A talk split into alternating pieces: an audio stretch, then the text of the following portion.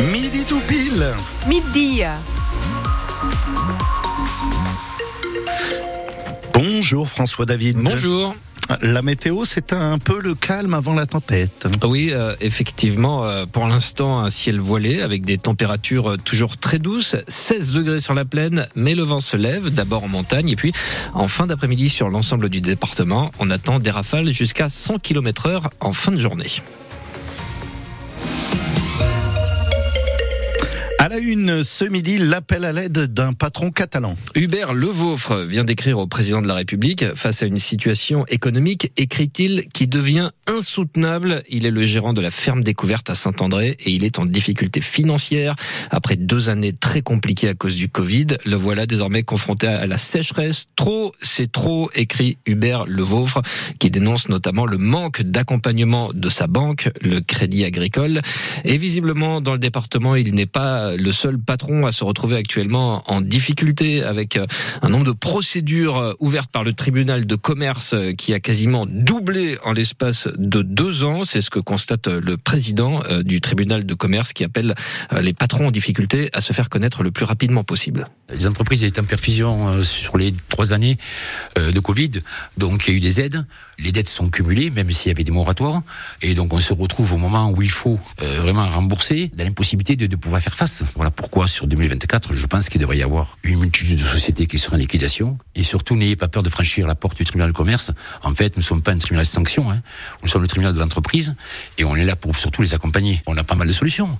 L'objectif, c'est mettre en place une cellule elle est dotée d'une seule personne, c'est moi. Mais dans les deux mois à venir, euh, je vais l'élargir à quatre personnes euh, à des juges aguerris, de façon à pouvoir euh, absorber le, flux. Là. Notre porte est grande ouverte et euh, vous venez, on est réactif, on trouve des solutions, on vous soulage. Anticiper. C'était le président du tribunal de commerce de Perpignan, Germain Moreno.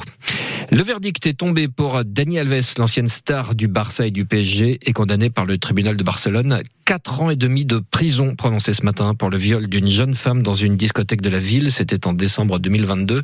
Dani Alves, qui est déjà en détention provisoire depuis plus d'un an, est également condamné à verser 150 000 euros à la victime et à cinq ans de liberté surveillée une fois que sa peine aura été purgée.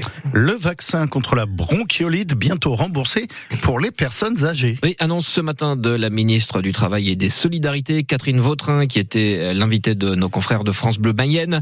Ce remboursement permettra une plus large protection des seniors contre un virus respiratoire moins connu que la grippe, mais qui entraîne autant de décès et d'hospitalisations, Pierre en parent.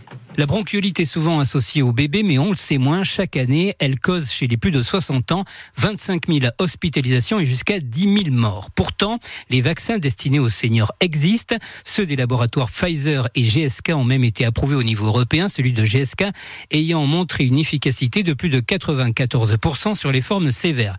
Ce vaccin peut d'ailleurs même déjà être prescrit en France depuis cet été, mais il n'est pas encore remboursé. Il faudra attendre l'avis de la haute autorité de santé qui doit se prononcer l'été prochain à partir de ses propres études. Cela devrait permettre un remboursement dès l'automne, ce qui facilitera l'accès au plus grand nombre à ce vaccin qui coûte 200 euros. Merci Pierre. On en reparle d'ailleurs tout à l'heure dans Ma France avec Wendy Bouchard et son invité pendant une heure. Ce sera le ministre de la Santé, Frédéric Valtou. On fera un tour d'horizon complet de, de, tous les problèmes en termes d'hôpital, de désert médical, etc. Vous pouvez d'ailleurs poser des questions au ministre ou l'interpeller au 0810 055 056.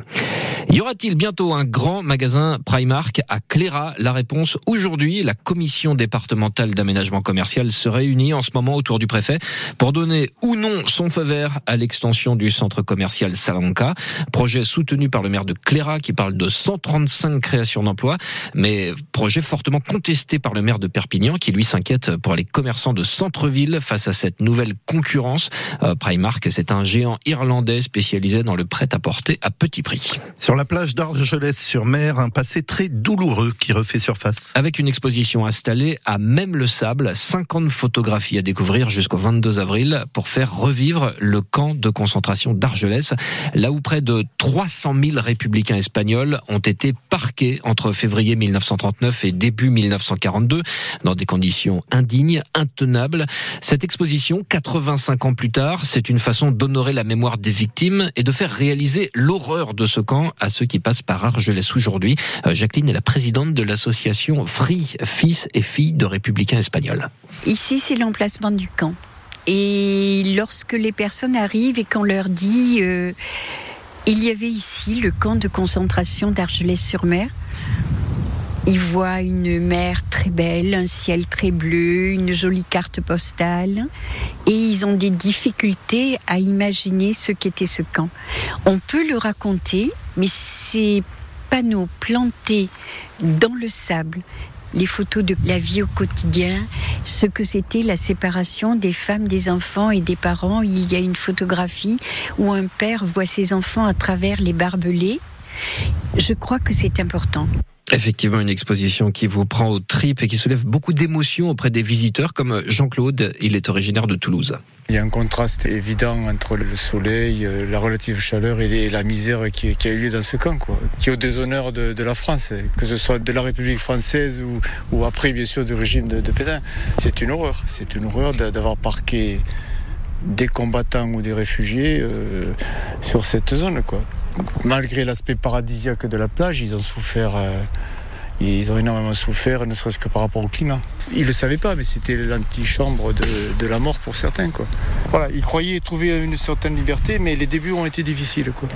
Et cette exposition est donc à découvrir jusqu'au 22 avril sur la plage nord d'Argelès-sur-Mer. 100% Dragon ce soir sur France Bleu Roussillon, votre émission spéciale rugby à 13, à la veille du premier déplacement de la saison pour les Drax. Ils jouent demain à Londres face aux Broncos et on en parle donc à partir de 18h ce soir sur France Bleu Roussillon. Il est midi 6.